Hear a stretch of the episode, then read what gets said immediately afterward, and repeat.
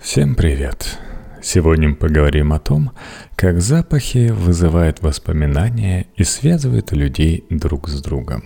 Текст Кэтрин Уичкрофт на Knife Media. Я знаю, как опасно курение.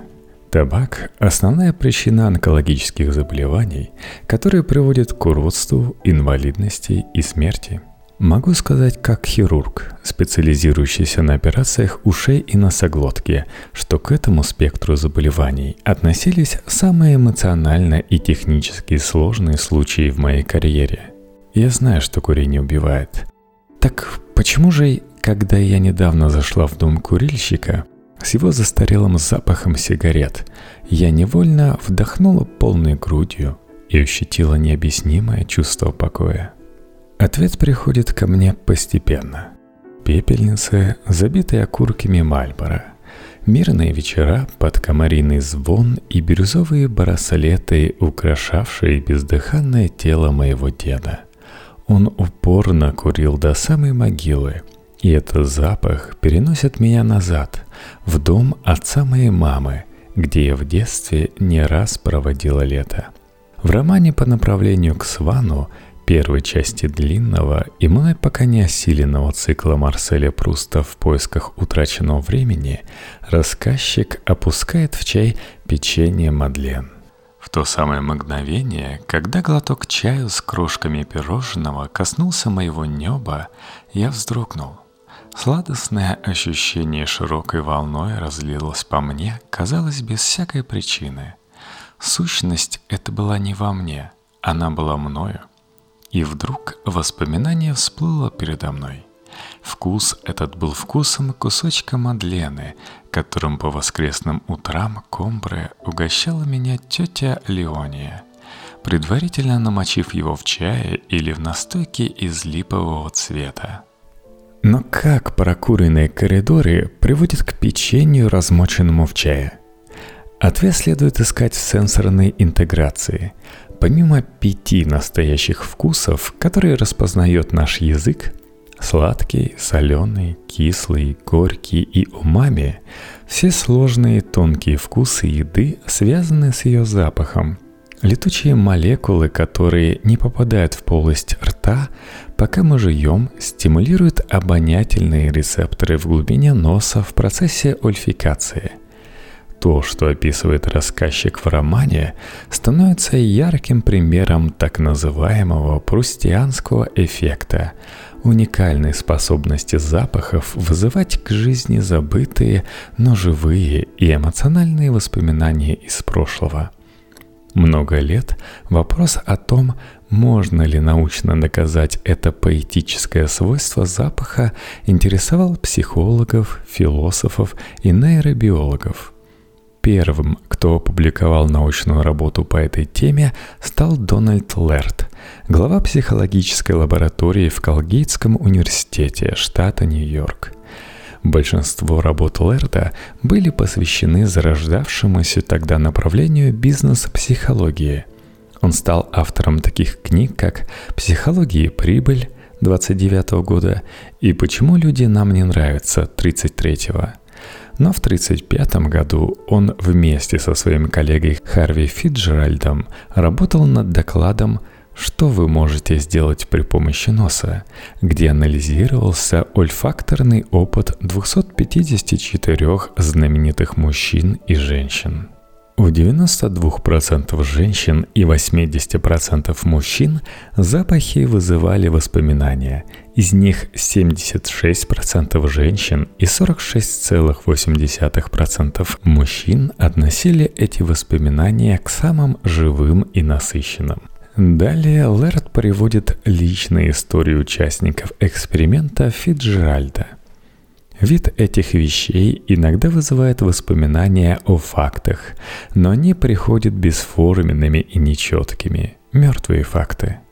То, о чем напоминает запах, приходит непрошенным и без всяких усилий с моей стороны. Это кажется больше, чем просто воспоминанием.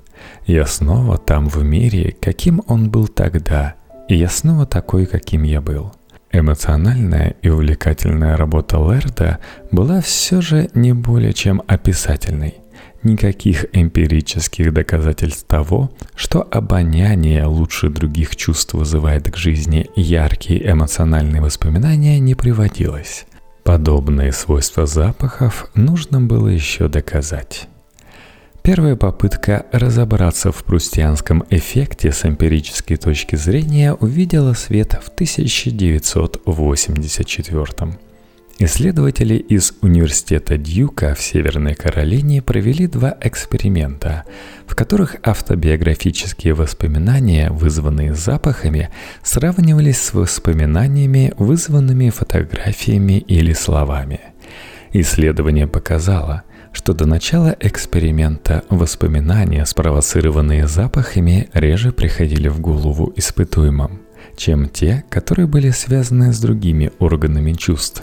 Выходило, что как можно было заключить из слов рассказчика в романе Пруста Воспоминания, вызванные запахами, сравнительно давние и неожиданные. Возможно, именно поэтому попытки воссоздать такой опыт редко увенчиваются успехом. Согласно последующей работе, автобиографические воспоминания, вызванные запахами, скорее относятся к детскому возрасту, тогда как воспоминания, ассоциированные с визуальными и текстовыми триггерами, относятся к юности и молодости. Это увязывается с другим свойством обонятельной памяти, которое было продемонстрировано в 1977 году психологами из университета Брауна в Род-Айленде. Они выяснили, что первая ассоциация между запахом и изображением запоминается лучше, чем вторая. Так что, судя по всему, память, вызываемая запахами, и впрямь зачастую давно потерянная – один из проницательных участников эксперимента Лерда сказал, «Когда я проверяю сам себя, я вновь переживаю мир, полный, казалось бы, забытых вещей, и понимая, что запахи сохранили жизнь этих вещей в моей голове на протяжении долгих лет. Кажется важным, что ни одно из этих воспоминаний не относится к недавнему времени – После ряда проверок могу сказать, что самая поздняя из них – десятилетней давности. Эта особая связь между запахами и первыми воспоминаниями, судя по всему, имеет отношение к зоне мозга, которая называется гиппокамп – эта двухчастная структура, расположенная глубоко в мозгу, получила свое название в честь греческого мифологического существа – получеловека-полурыбы, благодаря сходству с морским коньком. Как и в случае с рядом других участков мозга, Одна из первых догадок, касающихся его функций, связана с трагической историей болезни.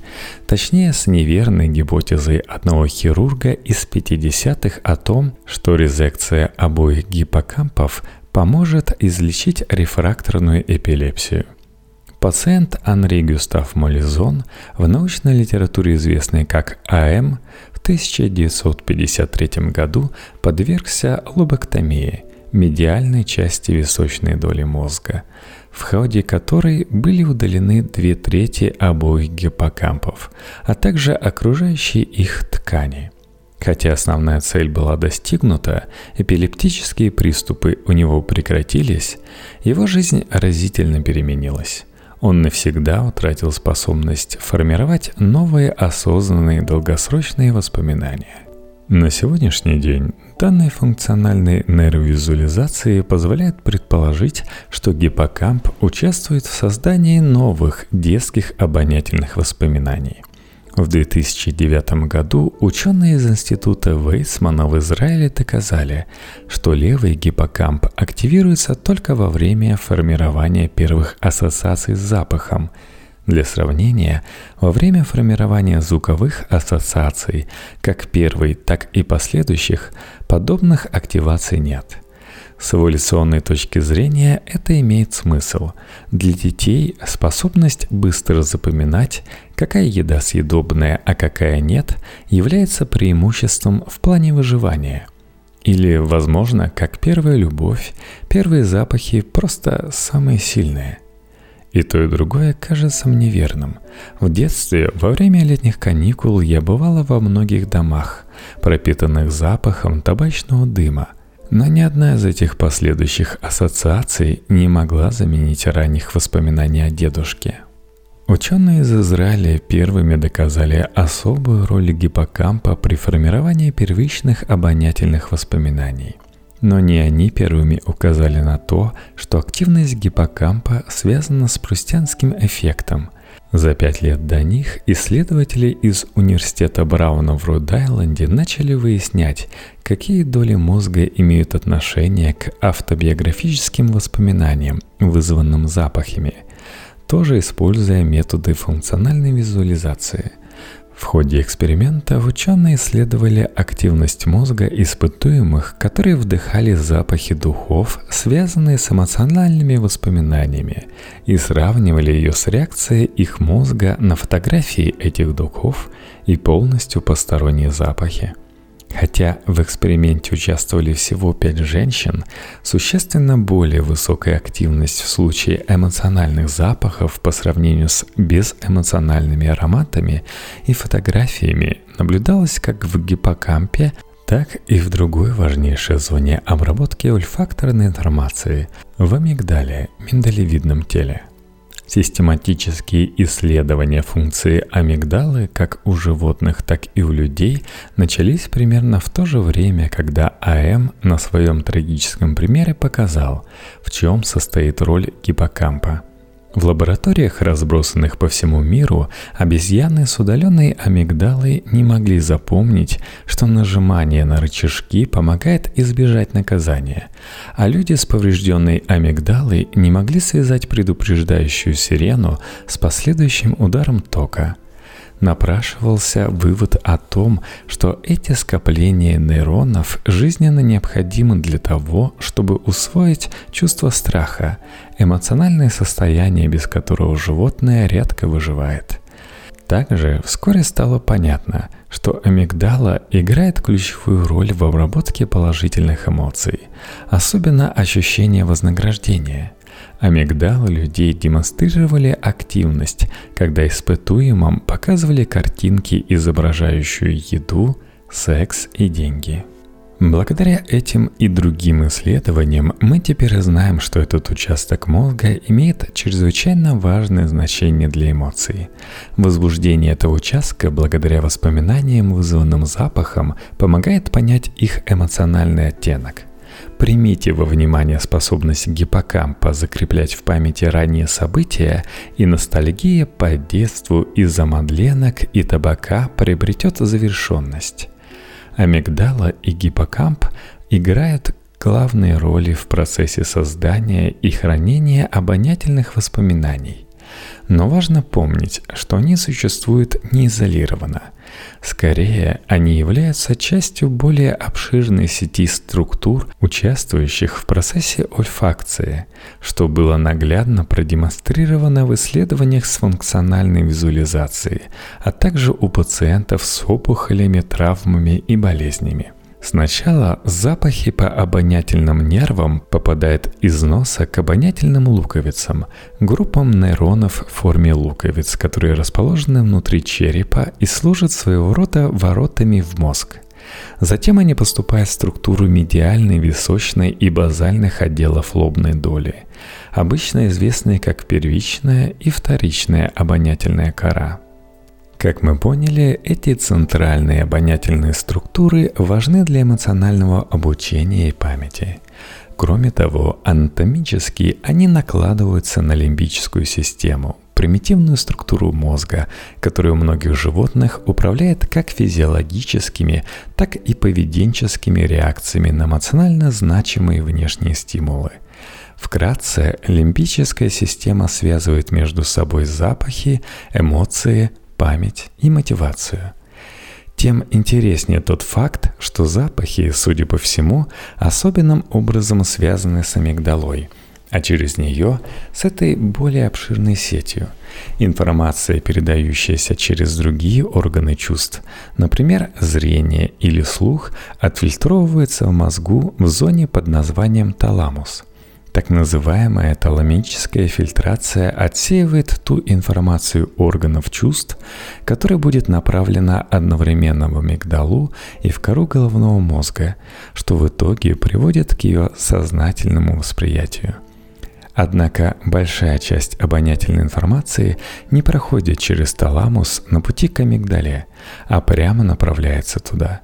Это значит, что в отличие от информации, полученной через другие чувства, данные обоняния, попадающие в амигдалу, могут не отправляться таламусом на параллельную осознанную обработку. Хотя предлагались и другие гипотезы по поводу того, как работают механизмы фильтрации запахов, такой прямой путь в лимбическую систему поднимает волнующие вопросы. Могут ли запахи подсознательно влиять на наше эмоциональное состояние? Может ли запах влиять на нас более неприметно, но более сильно, чем полагал Пруст? Примеры из моей клинической практики говорят в пользу того, что запах сильно влияет на эмоциональное равновесие в долгосрочной перспективе. Возьмем для примера мистера Г, тихого 50-летнего мужчину, который потерял обоняние после насморка. Когда я в последний раз видела с ним, он описывал, как сложно ему живется в опустевшем без запахов мире. Предвкушение обеда заменилось картонной едой – Летний ветер больше не приносит аромат свежескошенной травы, а еще ему не хватает запаха духов его жены. Он описывал, как подавлен, и было понятно, что эти небольшие потери со временем только накапливаются. Исследования продемонстрировали, что вплоть до трети пациентов с расстройствами обоняния страдают по меньшей мере легкой депрессией. Что интересно, обратное тоже верно – у пациентов с депрессией зачастую ослаблена обонятельная функция. Как нетрудно догадаться, депрессия также влияет на то, насколько людям нравятся или не нравятся запахи. Неприятные воспринимаются как более неприятные, а приятные как менее приятные.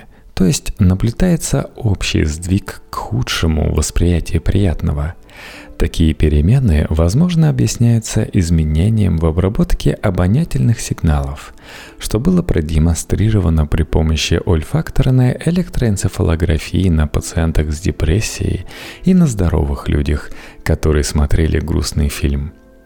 Кроме того, структурные различия можно проследить, сравнивая мозг людей с депрессией и без. Обонятельные луковицы Первая точка, в которой воспринимается обонятельная информация из носа, у людей с депрессией гораздо меньше. Несмотря на то, что обоняние при лечении депрессии обычно улучшается, размер луковиц, как правило, не увеличивается – эти наблюдения привели Томаса Хумеля и Эллону Крой из Технического университета Дрездена, Германия, к предположению о том, что долгосрочное уменьшение количества поступающей обонятельной информации может вызвать функциональное расстройство лимбической системы и, следовательно, стать фактором риска для развития депрессии – Наставим депрессию в стороне. Может ли обоняние быть связано через лимбическую систему с другими нейропсихиатрическими заболеваниями, которые отличаются эмоциональными расстройствами? Хотя доказательств пока недостаточно, обоняние, в частности, способность верно определять запахи, судя по всему, страдает при аутизме и шизофрении – Оба этих состояния характеризуются нарушениями социальных функций и сложностями выражения эмоций. В случае шизофрении предполагалось, что нарушения обработки запахов могут даже быть предвестниками прогрессирования психоза. Итак, вполне надежно установлено, что запахи пробуждают в нас эмоциональные воспоминания из прошлого, и что потеря обоняния и эмоциональное расстройство могут быть связаны – но влияют ли запахи на повседневную жизнь тех из нас, кто существует в рамках нормы душевного здоровья и обонятельных функций? Могут ли запахи подсознательно менять не только наше настроение, но и то, как мы воспринимаем внешний мир и ориентируемся в нем? Некоторые могут возразить, что человечество в ходе эволюции уже миновало этап такого рудиментарного контроля – В современном мире доминирует визуальная информация, а яркие упаковки газировки, печенья и конфет и удобства указанных на продуктов сроков годности сделали обоняние практически бесполезным. Мы все больше погружаемся в виртуальный мир, и нам уже не нужно нюхать то, что мы видим. Тем не менее, продолжает появляться доказательство того, что когда мы не зациклены на своих гаджетах, то можем неосознанно общаться посредством запаха в процессе обмена химосигналами. Один тип такого общения предполагает передачу эмоциональных состояний от человека к человеку через запахи тела.